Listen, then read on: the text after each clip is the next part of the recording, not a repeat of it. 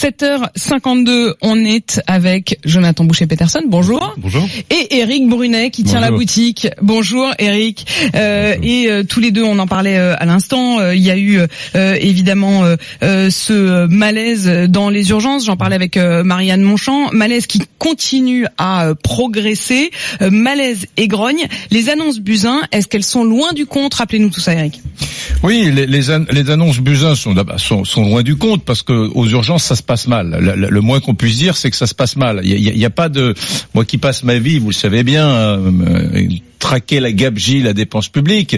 S'il y a vraiment un domaine avec la justice d'ailleurs, la justice et, le, secteur de la santé où il y a besoin de davantage de ressources humaines, c'est bien les urgences. Alors le, seul sujet, c'est que quand on regarde aujourd'hui les urgences, notamment de l'hôpital allemand, on, réalise qu'il y a euh, moins d'infirmiers, de, personnel médical par patient qu'en France. Donc nous avons quand même aussi un sujet d'organisation. Et c'est ce à quoi Agnès Buzyn est en train de s'attaquer. C'est-à-dire que Buzyn, elle dit, la réponse à ce malaise, ça n'est pas que des nouveaux moyens, c'est aussi un problème d'organisation. Bon, il y a les fameuses 35 heures qui n'en finissent pas 20 ans après de désorganiser toujours l'hôpital public, mais il y a aussi le fait que, par exemple, près de, allez, d'un patient sur trois qui se retrouve aux urgences n'a pas à être aux urgences. Il relève bien souvent du secteur social ou parfois du secteur oui, psychiatrique. C'est tout le système qui a été quand même euh, déstabilisé. Hein. Donc, donc, donc, simplement, je voudrais dire que la réponse n'est pas seulement une réponse de moyens, c'est aussi une, réponse d'organisation. Sauf que j'imagine, j'imagine, Jonathan, que vous allez dire que c'est quand même aussi une question de moyens. Bah, c'est tellement seulement tellement sensible qu'Emmanuel Macron, en avril 2018, il était invité Jean-Jacques Bourdin et il prenait l'engagement de dire il y aura pas d'économie sur l'hôpital.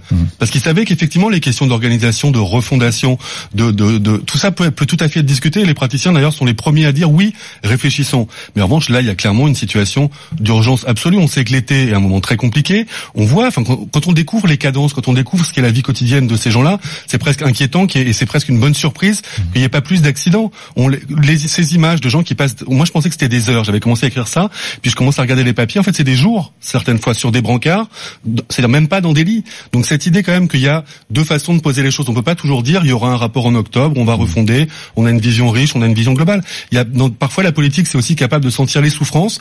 Là, il y a des personnels qui sont absolument indispensables, tout le monde le reconnaît. En 20 ans, de 10 à 20 millions de passages aux urgences.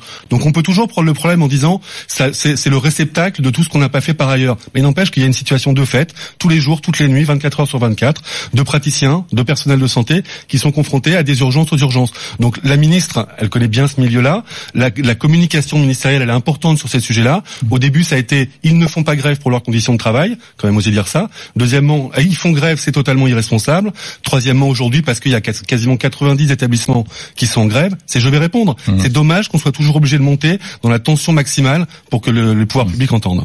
Ce qui est absolument terrible, c'est que nous avons euh, des, des, des, infirmières, des aides-soignantes qui font grève, et, et, et donc ce sont d'autres infirmières et d'autres aides-soignantes, d'autres services qui ne sont pas les services d'urgence, qui font euh, des journées de 15, 17, 18 heures, 18 heures comme dans un hôpital parisien il y a deux jours. Donc ça, ça c'est une question terrible parce que au fond, le, le, comment comment est-ce que ces situations de tension naissent dans les services d'urgence? Elles naissent du fait que euh, on manque de personnel, une infirmière euh, ou une aide-soignante tombe malade, euh, burn-out, burn-out, malade. Par conséquent, ce sont les autres personnels qui et, tout est déstabilisé.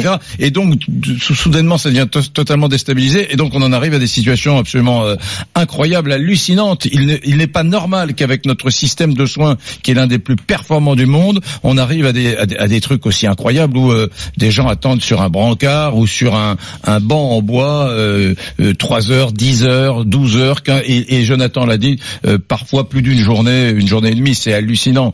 Donc effectivement, il faut remédier à cela. Et, et, et la question des moyens. Euh, bah, le cadre global, c'est quand même un milliard d'économies sur l'hôpital. Donc on le sait qu'il y, y, a un changement de modèle, il y a des choses qui sont peut-être intéressantes à mettre en place, mais c'est ça tout l'enjeu du politique, quoi, c'est être capable de gérer le temps court du quotidien, de l'urgence, de choses qui se posent de façon très concrète, et effectivement d'avoir des projets de refondation, tout ce qu'on veut et derrière. on verra quelles sont les réponses. traiter l'urgence qui seront apportées. Merci euh, à tous les deux.